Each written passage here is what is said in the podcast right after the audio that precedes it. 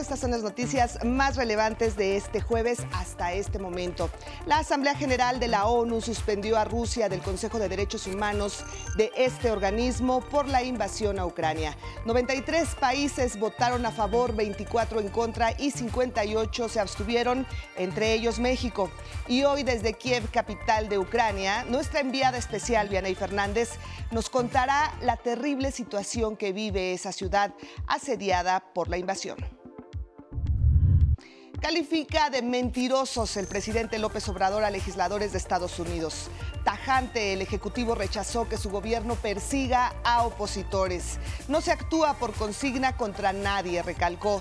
Y en materia eléctrica le hizo ver al embajador estadounidense Ken Salazar que no debe intervenir, aunque López Obrador abrió la puerta a la oposición para que se incluyan sus propuestas en el tema, si hay coincidencias. La misma noche del domingo sabremos los resultados de la consulta de revocación de mandato garantiza el INE. El propio consejero presidente del instituto, Lorenzo Córdoba, llamó a participar a las y los ciudadanos en este histórico ejercicio y emitir su voto en alguna de las 57.517 casillas que se instalarán. Más mexicanos nos adelantan. Irán a la consulta. Nuestros enviados de 11 Noticias nos llevan a Tlaxcala, Sinaloa y Querétaro, donde hay un consenso. Participar en este ejercicio democrático. Y en los deportes, en el béisbol, hoy arranca la temporada 2022 de las grandes ligas. El primer encuentro será entre los cerveceros de Milwaukee y los cachorros de Chicago. Con este resumen, comenzamos nuestro espacio informativo de los. Muy buenas tardes, gracias por acompañarnos y gracias también a quienes se conectan con nosotros a través de nuestras redes sociales, en Twitter, en Facebook, en Instagram, en nuestra página de 11 Noticias y a quienes nos escuchan por radio en el 95.7 de su FM, la frecuencia del Instituto Politécnico Nacional. Hoy nos acompaña Adriana Rodríguez en la interpretación en lengua de señas mexicana. Gracias, Adriana. Buenas tardes. Comenzamos con la información.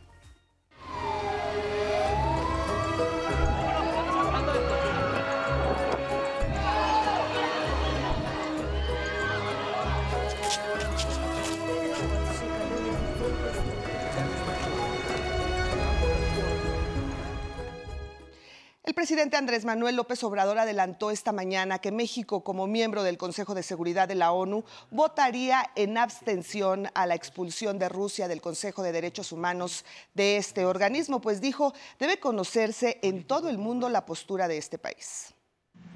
Nos vamos a abstener. ¿Y por qué la abstención? Que también es una postura. Porque imagínense cómo resolvemos el conflicto de Rusia con Ucrania si no tenemos una intermediación. Y así fue.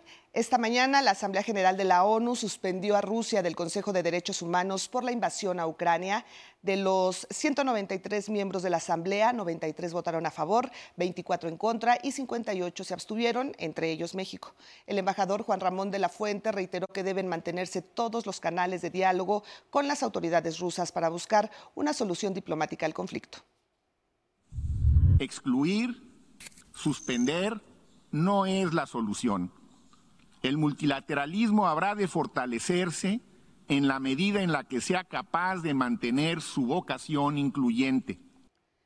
Y desde Kiev, el presidente de Ucrania, Volodymyr Zelensky, acusó a Rusia de ocultar los crímenes de guerra tras la difusión de las imágenes de cadáveres con ropa de civil encontrados en Bucha luego de la retirada de las tropas rusas. Tenemos información de que el ejército ruso ha cambiado sus tácticas y está tratando de ocultar a las personas muertas en las calles y sótanos del territorio ocupado. En Ostomel, el, al noreste de Kiev, fueron encontrados 11 cuerpos en un garage. Los residentes responsabilizan a francotiradores rusos. También reportan al menos 400 personas desaparecidas tras la ocupación de esa ciudad. En Bruselas, Bélgica, el canciller ucraniano se reunió con sus homólogos de la OTAN a quienes pidió más armas para enfrentar la invasión. Armas, armas y armas.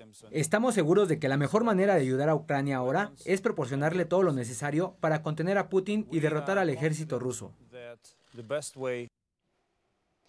Y ahora es momento de enlazarnos con nuestra enviada especial, Vianey Fernández, quien se encuentra en Kiev, capital de Ucrania. Vianey, ¿cómo están? Muy buenas tardes. Adelante con tu reporte, por favor. ¿Qué tal? Muy buenas tardes para ustedes. Te saluda a ti, al auditorio del 11 y los medios públicos. Efectivamente, hemos llegado a Kiev, la capital de Ucrania, que a casi mes y medio de la ocupación rusa intenta regresar a la normalidad después del repliegue de las tropas rusas a la zona este de Ucrania. Bueno, pues lo que es el centro y el oeste intenta recuperar la vida, la cotidianeidad que tenía antes del 24 de febrero. Hemos encontrado una Kiev, si bien más calmada, en estos momentos incluso ustedes pueden escuchar eh, la alarma de las bombas de, que posiblemente se aproxima un bombardeo cerca de la ciudad. Es lo que ustedes en estos momentos pueden estar escuchando. Esto es ya parte de la cotidianeidad de los habitantes de Kiev. El día de hoy pudimos acudir a Obolón, es un vecindario que se encuentra a 10 kilómetros de aquí, donde un misil cayó el pasado 14 de marzo.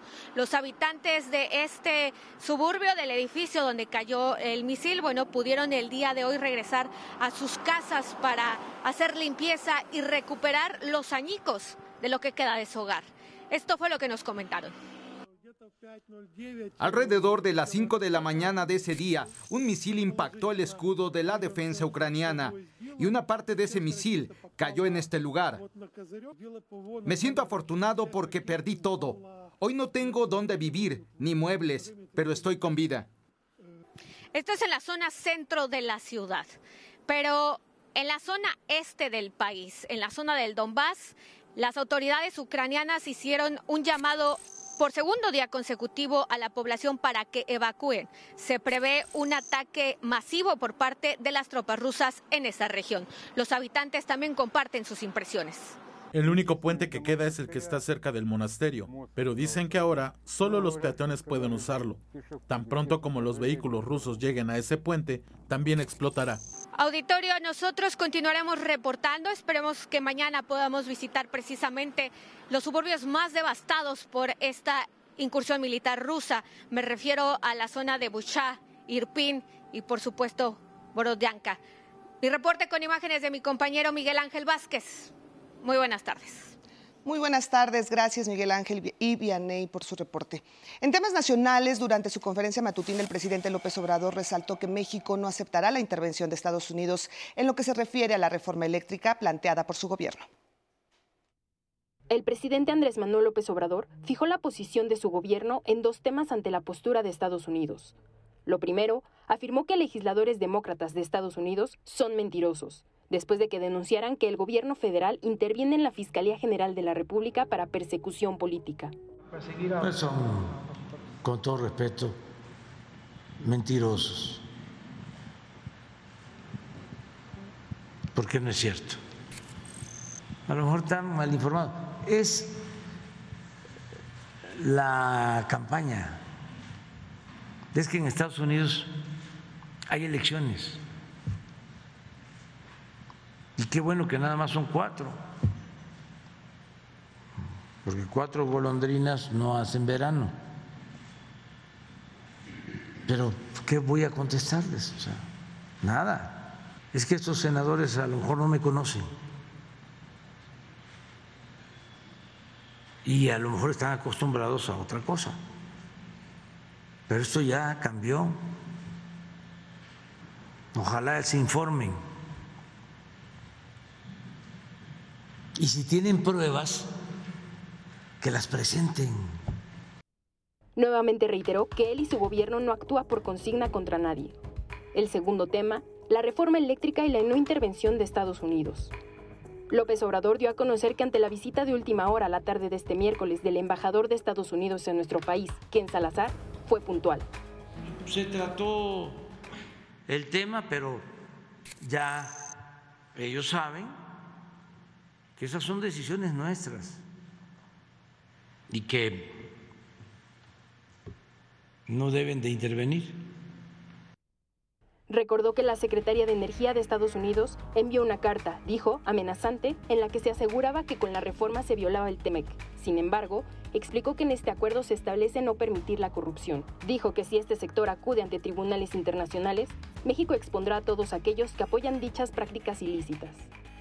Eso también se los dije al señor Kerry, muy respetuoso, y se lo he dicho a quienes hacen este planteamiento, de que en el tratado hay un capítulo que obliga a los gobiernos a no permitir la corrupción. Y si nos vamos a tribunales internacionales, vamos a tratar el tema de los que están apoyando lo ilegal por motivos de corrupción. Y tenemos las pruebas. Afortunadamente... Sobre este tema, y después de que durante el periodo neoliberal se modificaban las leyes para beneficiar a grupos de intereses creados, López Obrador aseguró que hay apertura de su gobierno a la petición de los partidos para modificar la iniciativa de reforma eléctrica. Sí, hay desde luego apertura, siempre y cuando existan coincidencias. Hace falta la reforma eléctrica, es reponer un procedimiento injusto, reparar un daño que se ocasionó en el periodo neoliberal. La iniciativa, dijo, solo busca fortalecer a CFE y no se esté interviniendo a las empresas que ya cuentan con concesiones pese a sus incumplimientos. 11 Noticias, Denis Mendoza.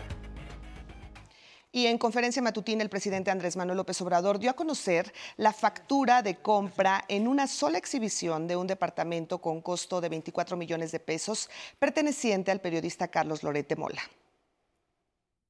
Pero lo mejor es que aclare cuánto tiene, porque tengo, porque aquí llega información, tengo una factura de un departamento que compró en el 2019, cuyo notario fue un político salinista, Morales Lechuga. ¿Saben cuánto pagó? En el 19, hace dos años y medio, tres años. 24 millones de pesos. Comparó la propiedad con la compra de una unidad habitacional completa del Infonavit, pues un departamento tiene un costo de 500 mil pesos. El Ejecutivo Federal presentó también el plano de la mansión que se ubica en Valle de Bravo. Y en otro tema de la mañanera, la secretaria de Seguridad, Rosa Isela Rodríguez, informó que en seis casos de periodistas asesinados en el país, en lo que va de 2022, ya se tienen 21 detenidos. Y sobre la fortaleza de México para tomar sus decisiones es la crónica de mi compañero Miguel Reyes Razo. La grandeza de nuestras culturas debe enorgullecer a todos los mexicanos. Nuestro pasado es glorioso tenemos un país independiente, digno, respetable y respetuoso que no se deja avasallar. En otro tiempo se dio la sumisión. Hoy Estados Unidos sabe muy bien que aquí tomamos nuestras propias decisiones y que ellos no tienen por qué intervenir. Lo hizo y en forma muy amenazante una funcionaria del gobierno estadounidense. Vino el señor Kerry y en forma respetuosa le dije que nuestra reforma eléctrica no altera el tratado comercial trilateral. Ahí se establece que los gobiernos de estas tres naciones no tolerarán actos de corrupción.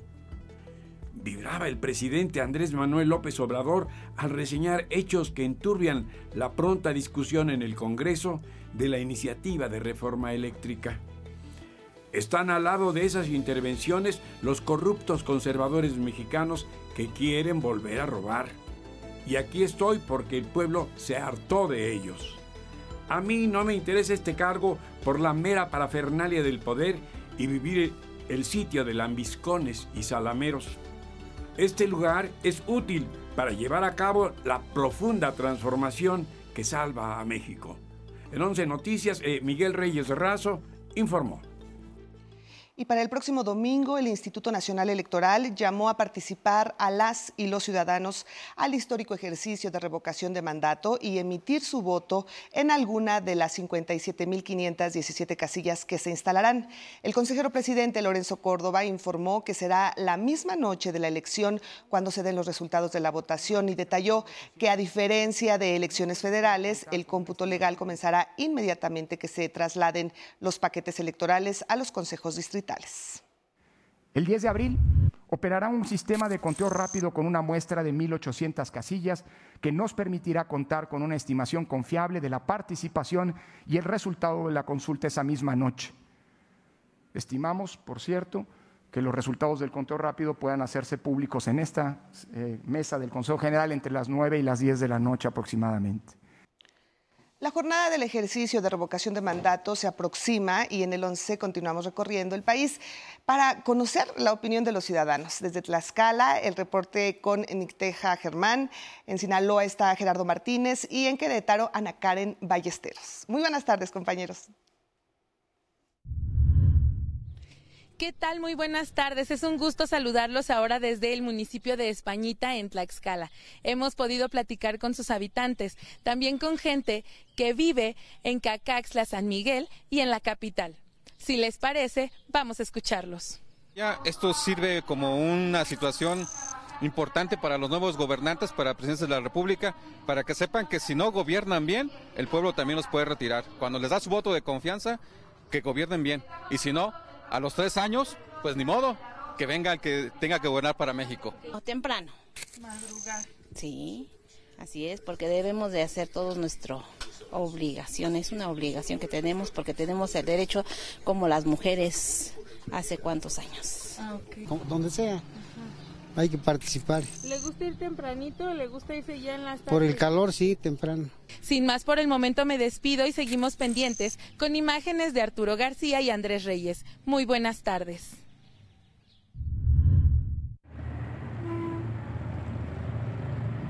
Así es, muy buenas tardes a todo el auditorio. Los saludo desde Cozalá, el municipio, uno de los 18 municipios del estado de Sinaloa, localizado a 1.194 kilómetros de la Ciudad de México. Aquí los habitantes ya se preparan para el próximo domingo participar en la revocación de mandato. Veamos los comentarios. ¿Usted va a salir a votar? Claro que sí. Eh, como ciudadano es nuestro deber pues hay que hacer ejercicio de, ¿verdad? Claro. Si usted quiere hacer uso de, pues que lo haga, tiene todo el derecho, todos tenemos el derecho. ¿Usted va a ir a votar? Claro que sí, primeramente yo. Hay que tomar en cuenta que el próximo domingo debemos de tener muy a la mano la credencial de elector, así es de que por favor no se le olvide salir a votar. Con estas imágenes de mi compañero Christopher Arismendi, regresamos con ustedes al estudio. Buenas tardes. Hola, muy buenas tardes, amigas y amigos del 11. Nos encontramos en el pueblo mágico de Tequisquiapan, que se ubica al sureste de Querétaro. Este lugar famoso por su producción agrícola, vitivinícola y de artesanías alberga a más de 54 mil habitantes, quienes ya están más que listos para salir a emitir sus votos el próximo 10 de abril. ¿Cree que es importante la participación de las personas en esta votación? Sí, porque creo que de esa uh, manera este, nos daríamos cuenta de cuántas personas este, o la población está de acuerdo, no de acuerdo, si hace las cosas bien o mal. Es un nuevo concepto de la política y creo que va muy bien encaminado. El presidente que esté en turno pues sea una persona menos corrupta, más responsable. Si queremos hacer algo, yo creo que sí debemos ejercer nuestro derecho al voto y a la opinión. Hasta aquí la información que les tenemos. En las imágenes mis compañeros Cristian Meléndez y Carlos Izquierdo. Desde Tequisquiapan, Querétaro, regreso con ustedes al estudio. Muchísimas gracias a nuestros compañeros Ana Karen Ballesteros, Gerardo Martínez y Nicteja Germán por sus reportes. Muy buenas tardes. Y le reitero que este próximo domingo es la consulta de revocación de mandato y aquí le decimos paso a paso cómo ubicar su casilla. En su computadora o teléfono, vaya a la página ubicatucasilla.ine.mx. Tenga a la mano su credencial de elector y donde dice todas las entidades, ponga el nombre del estado o entidad. Luego hay que poner el número de su sección que aparece en su credencial de elector. Esta se encuentra al frente de la credencial en la parte inferior. Por último, aparecerá la dirección de su casilla. De clic en el domicilio que aparece ahí y se desplegará un mapa con ubicación de la casilla que le corresponde. Recuerde que los centros de votación estarán abiertos el domingo 10 de abril de 8 de la mañana a 6 de la tarde. Continuamos con más información y mire, chocó un autobús del transporte de pasajeros contra una unidad del Metrobús Línea 7 aquí en la Ciudad de México, dejando 60 lesionados. La Secretaría de Movilidad informó que se realizaron 60 atenciones médicas preventivas en hospitales canalizados por la aseguradora correspondiente. El accidente ocurrió sobre el Paseo de la Reforma en Chapultepec. Y ahora tengo más información nacional. En Jalisco, punto a favor de los derechos civiles. El Congreso local aprobó la madrugada de este jueves el matrimonio igualitario, definido como la unión de dos personas sin especificar género. Jalisco se convirtió en la entidad 27 del país en aprobar las uniones de este tipo. Esta lucha es por una sociedad de igualdad y de paz en la que nadie sea discriminado o agredido por el hecho de vivir en libertad su orientación, identidad sexual y de género. En Nuevo León, rachas de viento de 70 kilómetros por hora y temperaturas de hasta 40 grados reavivaron el incendio forestal en la sierra del municipio de Santiago, que estaba a punto de ser extinguido. Trabajan para combatir el siniestro 380 brigadistas y 7 helicópteros. En San Luis Potosí, la Junta Local del INE denunció el robo de 5.000 boletas de la consulta de revocación de mandato que se realizará el próximo domingo. El robo tuvo lugar la madrugada de este jueves en el Distrito 1, con sede en Matehuala. En Michoacán, fue sentenciado a 40 años de cárcel David D. por el feminicidio de su ex esposa Lucía Yuritsi Ugalde, ocurrido en marzo de 2019. 11 Noticias. Gilberto Molina.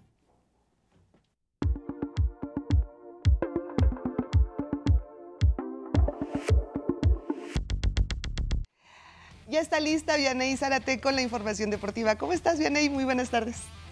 Muchísimas gracias, Leti. Muy buenas tardes. Por fin, hoy inicia la temporada 2022 de las grandes ligas tras el retraso por un desacuerdo laboral con el sindicato de jugadores. Aunque se postergó el arranque, el calendario tendrá los 162 partidos programados. Para que esto suceda, los juegos pendientes se realizarán al final de la fase regular. El tradicional juego inaugural programado entre los Yankees de Nueva York y las Medias Rojas de Boston fue pospuesto para mañana por las condiciones climáticas y por ende el primer playoff se cantará entre los cerveceros de Milwaukee y los cachorros de Chicago. Ahora hablemos del fútbol mexicano porque anoche con un penal en tiempo de compensación Toluca logró rescatar el empate a dos frente a Monterrey en partido pendiente de la fecha 4. La Liga MX informó que durante el encuentro 15 aficionados fueron retirados del estadio Nemesio 10 por molestar a otros asistentes. En el norte, Tijuana y Atlético San Luis empataron a uno en el juego que tenía pendiente de la jornada 9. Hoy, a las 7 de la noche, Pachuca y Tigres jugarán el partido de la jornada 9 peleando por el liderato. Y a las 9 de la noche, Atlas recibe a Necaxa correspondiente a la jornada 13.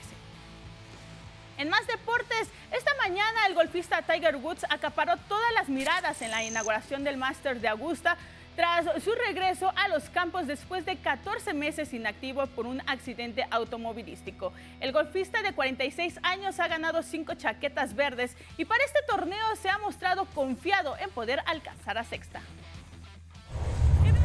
de estas imágenes. La escudería McLaren, previo al Gran Premio de Australia que se correrá este domingo, diseñó su propio monoplaza a escala al estilo Lego con 30 300 mil piezas. Los pilotos Daniel Richardo y Lando Norris no pudieron resistirse y se subieron al bolido.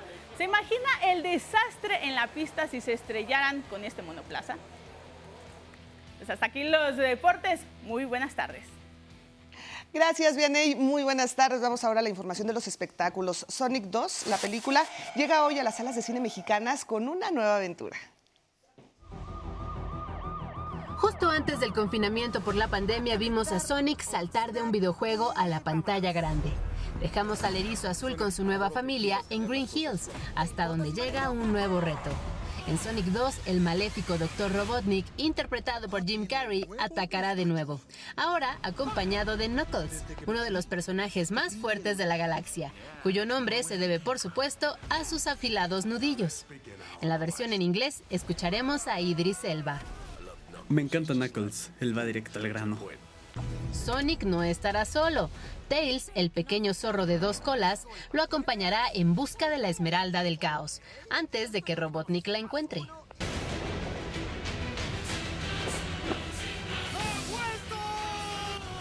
En español, Sonic vuelve a tener la voz de Luisito Comunica y Mario Castañeda interpreta a Robotnik. Podremos verlos en Sonic 2, la película, a partir de este 7 de abril. 11 Noticias, Sandra Sitle. Y este 2022 vuelve rock en tu idioma sinfónico a la Ciudad de México. Sabo Romo encabeza esta conjunción de músicos que recrea las clásicas del rock en español. Entre ellos habrá integrantes de grupos como Rostros Ocultos, Neón, Bon y Los Enemigos del Silencio, Azul Violeta y Ritmo Peligroso. Y entre los invitados estará Leonardo de Lozane. La cita será el 23 de julio en la Arena de la Ciudad de México. En redes sociales se hizo viral el video de un vendedor de cerveza en el Festival Pal Norte que bailaba feliz en la presentación de los Caligaris mientras trabajaba. La imagen fue vista por la banda argentina, lo buscaron y lo encontraron. Su nombre es Juan García y para agradecerle lo invitaron a su próximo concierto en Monterrey el 8 de octubre, que además coincide con su cumpleaños. Y la gira de Bad Bunny, el último tour del mundo, ha recabado, mire usted, 117 millones de dólares en estadios y arenas de Estados Unidos. Esa cifra la convierte en la gira más taquillera de un artista latino en la historia. Hasta aquí la información, muchísimas gracias por acompañarnos. Lo dejo con impresionantes imágenes captadas en las montañas de Austria y Suecia. Se trata de un fenómeno conocido como parhelio, asociado a la refracción de la luz del sol. Miren, nada más se ve Sí se ve impresionante. Muchísimas gracias, muy buen provecho, que tenga una excelente tarde de jueves y lo invitamos a que continúe aquí en la programación del 11. Hasta la próxima.